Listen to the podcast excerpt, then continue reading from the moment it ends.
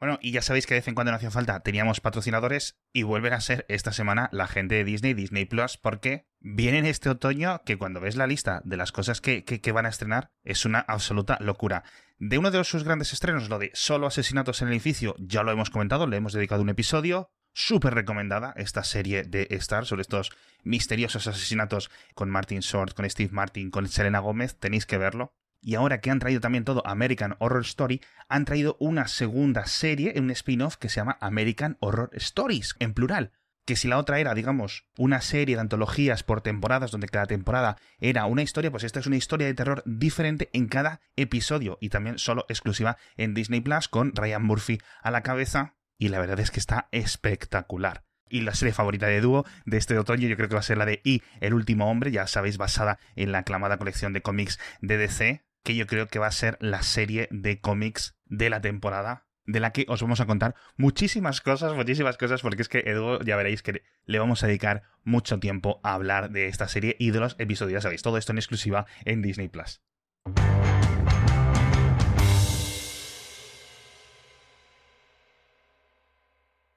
Hace poco, recientemente, se estrenó por fin lo de Friends, The Reunion. Reunion, share, Friends, The Friends, The Friends, Reunion, Reunion, Friends, Friends, Friends, en HBO. Y hubo un montón de drama. Ay, que se va a estrenar en HBO, no, no.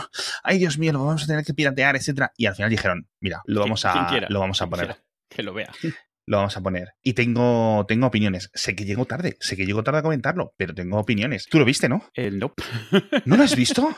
no solo eso. Ojo, durante un tiempo, cuando estaba en, México, o sea, la gente iba a mi casa a ver Friends, era una tradición. Iban a ver Friends todas las semanas, todas. Y salió la reunión y estuve leyendo un par de cosas y dije, luego. Me lo planteé y dije, pa, luego. No tengo prisa para verlo porque estaba oyendo, estaba leyendo cosas como muy encontradas, opiniones muy así. Dije, mm". ¿sabes también que me di cuenta? No tenía ansia por verlo. Algo me ha pasado con Friends, no sé qué es, que como que era la, la comedia que más me gustaba en su momento, junto con Scrubs, y algo me hizo clonk y no la extraño, fíjate. Eh, para no entrar en, ah, traumas del pasado tuyos, eh, eh, yo te lo, te voy a contar. Cuéntame, cuéntame.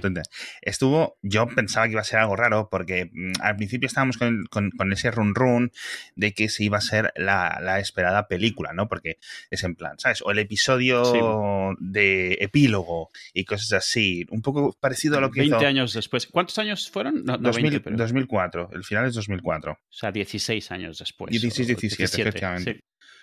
Y no, básicamente eh, fue una reunión literal, según salía en el título, de, eso. Eh, muy interesante, yo estaba llorando como el minuto 20 porque, y dura como hora y media, algo así. básicamente eh, se centró en el impacto de la serie, no solo en la vida de ellos, sino en la vida de todos los que estaban. Realmente es, es una reunión de los actores, sí, exacto, no de los personajes. No, es como esa aparición de Seinfeld dentro de Curb, ¿vale? Entonces, yo también estaba un poco desilusionado porque decía, no, va a salir Beckham, y va a salir Malala, y va a salir Lady Gaga, y yo, ¿qué es esto? yo pensaba, y digo, no, no lo voy a ver, ¿no? Pero al final dije, venga, voy a verlo. Me hace mucha gracia, bueno, todos más o menos han... Es curioso porque tenían todas las papeletas para que al menos dos o tres salieran completamente chalaos y me sorprendió eso. Eh, otra cosa que me sorprendió, aparte de que yo la recomiendo, te recomiendo que lo veas porque es, un poco nostalgia de, de, una serie de otra época. Sí, yo tengo claro que la voy a ver, pero es como que quise, dije, específicamente me dije, no la voy a ver en el mogollón. O sea, no voy a entrar en el, en el zeitgeist, ¿sabes? Dije, la voy a ver un día de estos, solito. La comentaré y nadie se acordará que la vio, pero... y bueno, por cierto, comentaron que no iba a haber otra ni nada, pero bueno, está, está bastante bien. Una de las cosas que más, más gracia me ha hecho es que básicamente se ignora, han intentado borrar de la historia que hicieron un spin-off de Joey. Un spin-off de Joey que mi novia casi me regala en DVD una vez, porque yo lo vi y me gustaba. y al final me regaló DVDs de Futurama. O sea, fíjate cómo estaba la cosa en esas épocas. Porque eh, Futurama empezó en, el 99 por ahí y las, las temporadas cuando más o menos estaba hmm. acabando estaban por esa época, 2004-2005 no se menciona ni, de pasada, o sea, es como si... Exacto. Ni siquiera para hacer un chiste al respecto. No, hablamos de ese tema. Hmm. Creo que fueron dos temporadas.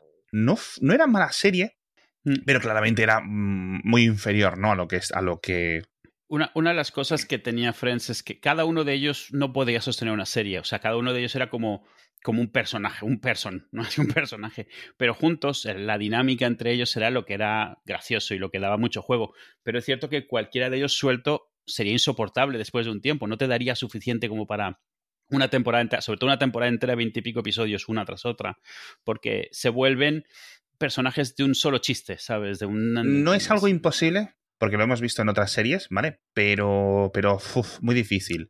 Y quizás Joey era quizás el que menos papel tenía para hacerlo, digamos, el que más descolgado quedaba. Y simplemente las apreciaciones, en plan, o sea, totalmente ignorado en el sentido de por los anales, ni por el, ni, por nadie. O sea, y además estaban los creadores, estaban actores secundarios, eh, etcétera, ahí en la, en lo que es esta, esta reunión, que por cierto estaba presentada, estaba por cierto, dirigida por el británico este eh, que me cae súper mal. ¿Cómo se llama? El, el Cordin. Ah, el, el, Corden, James Corden. Oh, James Corden. Mm. Dios mío, por favor. Oh, qué mm. mal, qué ganas tengo de que alguien se acuerde de que le. Una, ¿Sabes? Yo qué sé, en plan, mira, este tío me trató mal en la universidad y se le cancele, de verdad. Uf, de esto que de repente ves su nombre en un trending topic y dices... Ya está. Dos posibilidades, ya lo hemos comentado aquí. ¿Cuáles son las dos posibilidades cuando alguien sale el nombre de un varón en un trending topic? Uno, se ha muerto.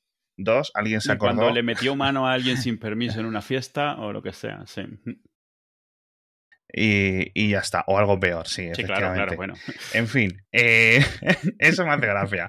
Eh, por seguir hablando un poco de, tele, también otra de las cosas eh, yo creo que, más increíble es que estamos como a un día, dos días de la, del estreno de Fundación. Pero esta semana como tal está loca, ¿eh? Pero es que no me dan las horas para verlo. No sé cuándo estaréis escuchando este programa, porque es la magia de la sindicación de contenidos. ¿Se dice sindicación? Es sindicación, ¿no? Es decir, no sé si, a ver, en inglés sí, no sé si aplica en español también. La distribución de contenidos asíncrona, yo qué sé. No, no, la traducción, que, ¿cómo es RSS? La sindicación realmente simple. Sí, algo así. Algo así. Bueno, el caso. A lo mejor ya están los episodios, que entiendo, no sé si se va a estrenar un episodio, se van a estrenar todos o se va a estrenar uno por semana. Creo que es uno por semana. Si es, es a ver, Apple estrena, normalmente lanza uno o dos o tres y luego. Estoy viendo, estoy viendo ahora mismo en Epic Guides que es que esta serie me parece increíble lo, lo buena que es. Es una web que lleva siendo igual desde 2001. pues eso, van a estrenarlo con dos episodios y luego uno por semana. En total son 10, ¿vale? Con lo cual, ocho semanas en concreto va a durar. Es decir, la primera, entre la primera y el último episodio, realmente ocho semanas de diferencia. Así que bien. Eh, justo me dio por mirar cuando se había estrenado o cuando se había publicado por primera vez el, libro, que recordemos era eh, por, etapas, por, por capítulos en una revista, en la Astounding Science Fiction, y ponía marzo de 1942 del 42, tío. Uf, o sea, El libro es el 51 y entonces puse en Google Days Since eh, March, no sé qué, y me salían 28.999. es decir, que a día de hoy ya son 29.000 días. No exactos, porque a lo mejor fue el 3 de marzo o el 15 de marzo o cuando fuera, pero vamos. Sí, claro. 29.000 días, tío. Y nada, me hace mucha gracia porque obviamente pues han tenido que adaptar muchísimo y tengo ya el miedo. El miedo, esa sensación, ese aracno sentido que me salió a mí cuando entré a ver El Hobbit por primera vez y que os salió a muchos, eh, yo creo, eh, cuando empezasteis a ver el episodio 1, ibais por el minuto 10 del episodio 1 en el cine. Sí y las cosas os empezaban a sonar raras. Que empieza el cuerpo a, no estar bien, ¿no? empieza a tener mal cuerpo. Eh, y tengo todo el hype y lo voy a ver y, no hay ninguna forma que me vaya a detener el mundo de ver esta serie entera, los episodios y temporadas que hagan. Es que está showroneada, básicamente capitaneada, por David Goyer. David Goyer, que ha hecho alguna cosa buena en el pasado, no ha hecho, perdonadme, porque me vas a decir, ¿y qué has hecho tú? Mangurrián, que, no sé qué. ya, pero es que David Goyer en los últimos 10 años, yo creo que es que no le ha quedado, no le ha salido bien nada. No digo que tuviera malas intenciones o cosas así, pero es que de verdad es cosas que ha hecho que son brutales. Fue el, guionista de The Dark Knight. Eh, ¿qué, más cosas tenía así como en el pasado? Hace, hace, pero claro, ya te estoy diciendo, hace muchos años. Pero aquí es guionista, showrunner, creo que va a dirigir algunos episodios. Básicamente, te voy a comentar, para que la gente lo tenga en cuenta, quién es David Goyer, que es un poco el amigo de, de ¿cómo se llama este? Del, del Snyder. Sí, del Zack Snyder. Son tal para cual, un poquito. ¿Vale? Bueno, pues aparte de Fundación, está trabajando en Hellraiser, está trabajando en Sandman, con lo cual tienes muchos huevos en esa cesta tú de, que este, de que este señor esté inspirado, ¿vale? Eh, la nueva de Terminator, Dark Fate, mm, no voy a decir terrible, pero no es buena, ¿vale? Escritor. La serie de Krypton, que esa creo que la cancelaron, ¿no? y la de Constantine también, que tenía yo ahí mucho apostado. la de Constantine. Eh, la eh, Man of Steel, que podemos asumir que está bien, más o menos, la película de Superman eh, de este DC Universe, etc. ¿Sabes cuál es suya? La peli de Nick Fury. La, de, la de Hasselhoff. Sí, sí, sí. Blade 2 y Blade Trinity las, buenas, ¿eh? las, geniales. Es que, a ver, Blade 2 es salvable, pero Blade Trinity no hay por dónde cogerla. Blade Trinity es. la primera peli de superhéroes de Ryan Reynolds, que fue un desastre, de más de una que tuvo. Pero es que a su vez hizo Blade, la original, en el 98. Si es que los primeros 10 minutos de esa película de Blade por mí eh, eh, eclipsan lo malo que son Blade 2 y Blade Trinity. Entonces, David Goyer, jodelín, no es Villeneuve. Vamos a dejarlo así. Eso es lo mejor que puedo decir de David Goyer, ¿vale? No es Villeneuve. No tiene un track record, un historial brutal. Y me da miedo. Y me da miedo porque ya he estado comentando una cosa que a mí no me preocupa, pero es de que, bueno, mirad, es que ¿sabéis qué pasa? Que hay un montón de cosas que escribió que no quedan bien. Y me parece perfecto porque las adaptaciones, y hay que hacer las cosas y... Sí, además es ciencia ficción de eso, de hace...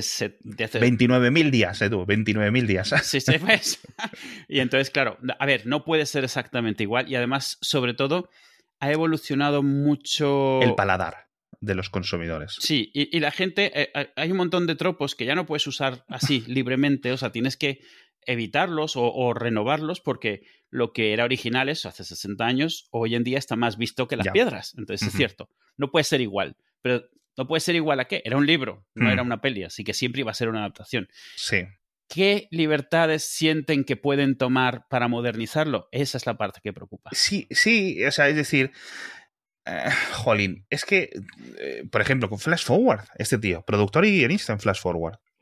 Flash Forward, la nueva Lost, ¿Tú te acuerdas que esa básicamente era, era el, el, reclamo publicitario? Es en plan, había acabado Lost y decían, bueno, ahora Flash Forward, la nueva Lost. que nadie recuerda. Joder, macho, yo solo me acuerdo del Tyler y, me vi y me vi parte de la primera temporada, ¿eh? pero, mm. pero bueno. El caso, eh, va a haber muchos cambios sobre los libros, eh, muchas adaptaciones, con lo cual esperemos, esperemos, realmente quiero que esto salga bien. Y si no sale bien, pues no sale bien, ya está, no pasa nada. Pero, pero bueno, se la está jugando un poco, pues que eso, porque David Goyer un poco es tirarte un poco a la piscina sin mirar, ¿sabes? Así que nada, y me da un poco de rabia porque no sabía que estaba sentido dentro del, dentro del, de tan dentro, ¿no? Así que nada, eh, por cierto, eh, estreno de Lost, ahora que hablábamos de Lost, he visto un tweet por ahí de hace 17, 18 años, si no recuerdo mal, también. Justo, sí. Increíble, es como pasa el tiempo. es decir, acabó, acabó lo de Friends y empezó eh, Lost, con meses de diferencia. Pues Lost, claro, decíamos esto de 17 años, comentábamos antes lo de Friends a 17 años. Cuando Friends acaba, pasa el verano y empieza Lost. Para que os hagáis una idea de las distancias temporales de las que estamos hablando.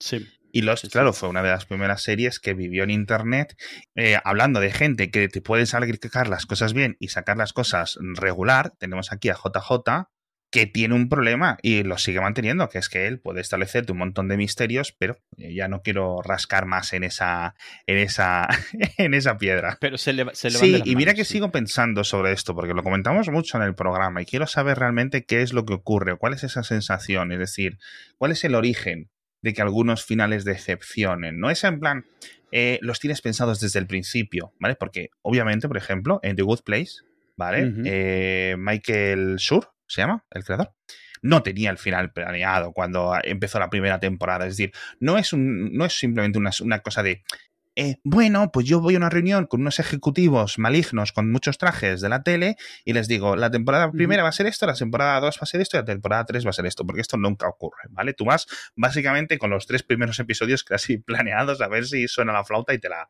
y te la aceptan. No solo eso, estoy seguro que si alguien hace el pitch de The Good Place, le dicen que no precisamente por eso de darle la vuelta a la tortilla cada temporada. Eso, eso no, nadie te lo acepta. Pero una vez que la primera ha tenido éxito, a lo mejor mm. te dejan. obviamente, lo primero es hay que ser buen escritor.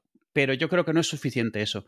Alguna vez lo hemos comentado, Stephen King es un buen escritor que no sabe terminar historias tampoco. Eh, pero en los libros es más perdonable, por alguna razón que no comprendo. En los libros la gente no se enfada si el final es malo, pero el libro ha sido bueno. En las series de televisión se te queda mucho más esa idea de que esto todo me lo ibas a cerrar aquí y, ha sido un desastre. Y he, desperdiciado Yo sí creo que en los libros la, la, experiencia es más personal, menos compartida y son menos populares que las series. Es decir, cuando una serie se crean subreddits, se crean foros, con algunos libros también ocurre, ¿vale? Obviamente. Pero mm, digamos que va un poco a, a otros ritmos, incluso décadas después la gente sigue leyendo, ¿no? Claro, y, no hay, y, no hay, esta necesidad de durante la semana del final ponerse de un bando o en otro bando. ¿Sabes? También está eso. Es como, ¿eres de los que les gustó o de los que no? No puedes darte igual. Tienes que decidirte y pelear con los otros. Y bueno, vamos a ver un poco, crucemos los dedos con, con esto de fundación, a ver por dónde va la, la situación y con I The Last Man, eso tú que, que has visto. ¿No has visto? Yo llevo los dos primeros Ya te has visto los dos primeros episodios. justo antes del podcast se acabó el segundo. Y, y, si me hubieras dicho que no tardados, me ponía el tercero también. Eh, yo no he empezado ni con la serie aún, ni con el cómic. El cómic ya me lo has pasado para que lo lea. De momento no me he puesto. ¿Cuántos capítulos son de cómic? Eh, no, no me acuerdo. Es que nunca lo leí en fascículos, que salió en fascículos, pero es de estas que yo empecé a comprar en volúmenes porque era mucho más cómodo y además es que en fascículo, bueno, digo fascículo, en números. Eh, un número me duraba cinco minutos, entonces no me compensaba y prefería esperar y, pillar los, los, libros. No me acuerdo cuántos tomos fueron al final. Eh, Pone 10 en la Wikipedia. Pues ya está, ya lo tienes. Publicados entre dos. Sí, entre 2003 y 2008. Y muy bien, la, historia está muy bien. la serie de televisión hasta ahora me está gustando, pero no es como el cómic. La historia central sí, obviamente, pero hasta ahora han decidido mm, reordenar un poco cómo cuentan las cosas. El primer episodio es un poco como prólogo, y no prólogo, pero es un poco como te cuentan un poco cómo son las cosas, mientras que el primer número del, cómic es más como el primer episodio de Walking Dead, sí. Eh, donde todo empieza y ya ha pasado. Eso es. O sea, ya, o sea, empieza a te, caes en el caos. Eh, y tú tienes un poco que imaginarte qué ha pasado, ¿no? En, en, en la serie no, no, no, digo que esté mal hecho, ni mucho menos. De hecho, me parece que está bien traído. Te cuentan desde el principio lo que ha pasado. El primer episodio es un poco establecer lo que ha pasado, quiénes son tus personajes principales, cosa que en el cómic lo van haciendo a lo largo de varios números. Te enseñan quién es él y luego más adelante te presentan a este y te presentan a aquella y te...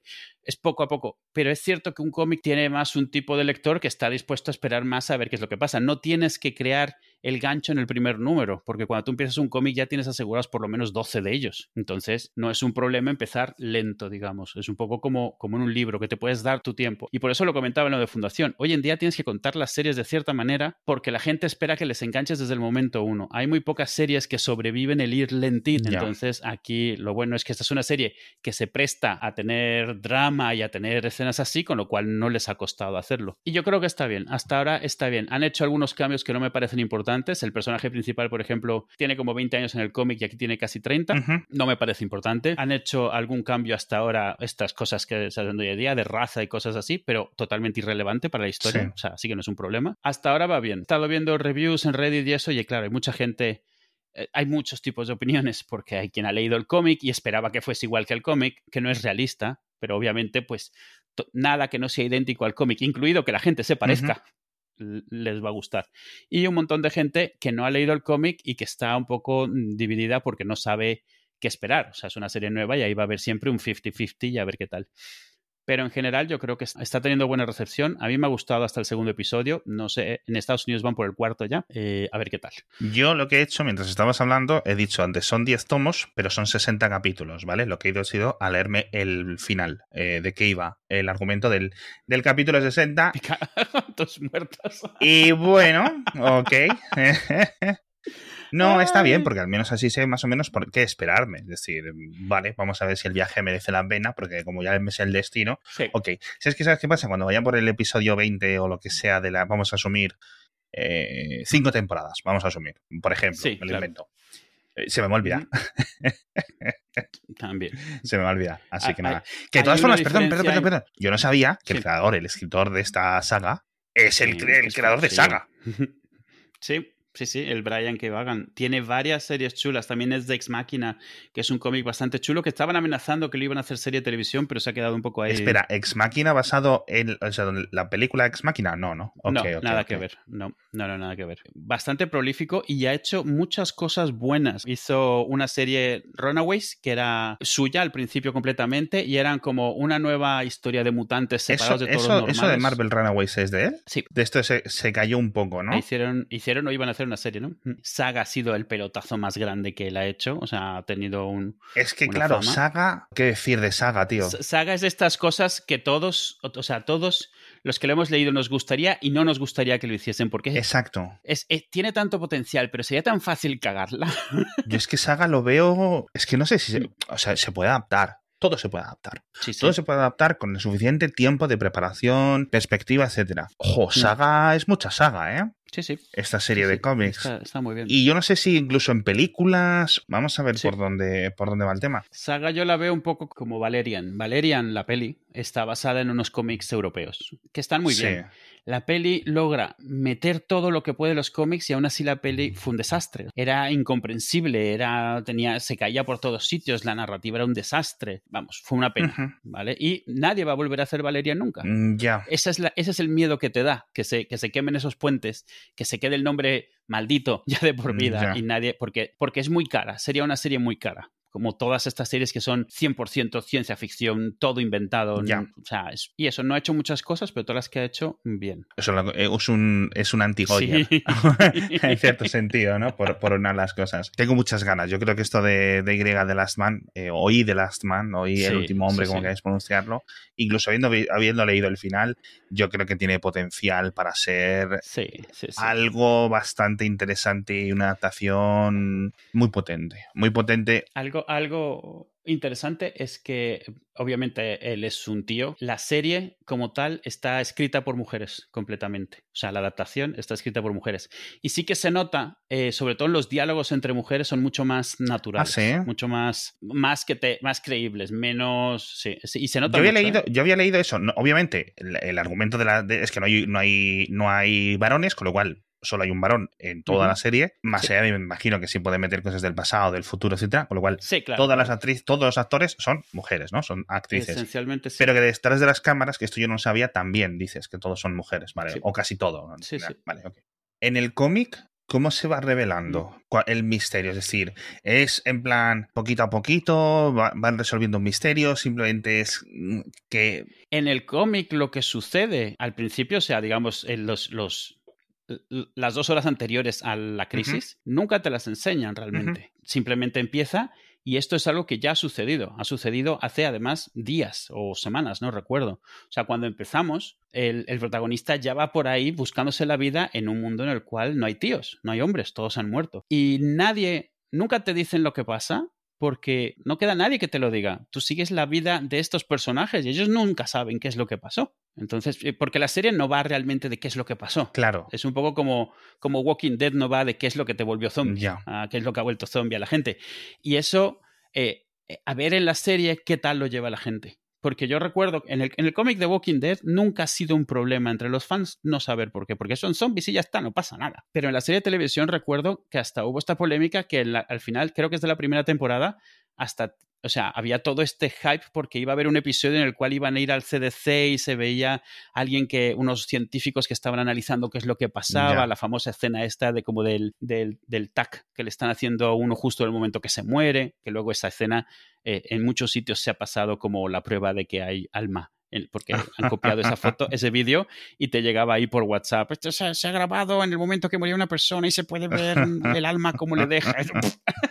Esto es The Walking Dead. Y entonces a ver aquí qué pasa, porque la gente espera que le cuente, que le expliquen las cosas. No la gente, mucha gente no le gustan las series con misterios que no les aclaran los misterios que ellos quieren saber, que a lo mejor no es el que les quieren contar. Ya. The Last Man no tiene un misterio, es la historia de este tío y lo, y lo que ha sucedido con el mundo y cómo están los diferentes grupos de personas. Es, un es una historia de zombies sin zombies. Es una historia en la que toda la sociedad se ha ido a la mierda en, en dos minutos y cómo reaccionan diferentes tipos de personas, diferentes mentalidades a eso, que es lo que sucede después. Hmm. Esa es la parte interesante. De, de todo esto pero en la serie de televisión lo están enfocando mucho al evento como tal. Incluso hay algún sitio por ahí en el que ya hay algún personaje especulando si esto ha sido el no sé cuál, no sé cuántos. Espero que no vayan a tirar por ahí, porque ninguna respuesta va a ser satisfactoria porque no hay nada que te puedan decir que no sea magia que haga que todos los hombres desaparezcan en, el mismo instante en todo el planeta. Perdona, todos los eh, mamíferos con un cromosoma ahí. Es decir, también lo ocurre en perros, también ocurre en ballenas. Todo, todo o sea, todo absolutamente todo.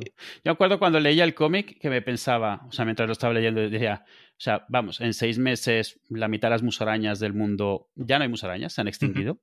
en, en, cinco años no existen hámsters ni conejos.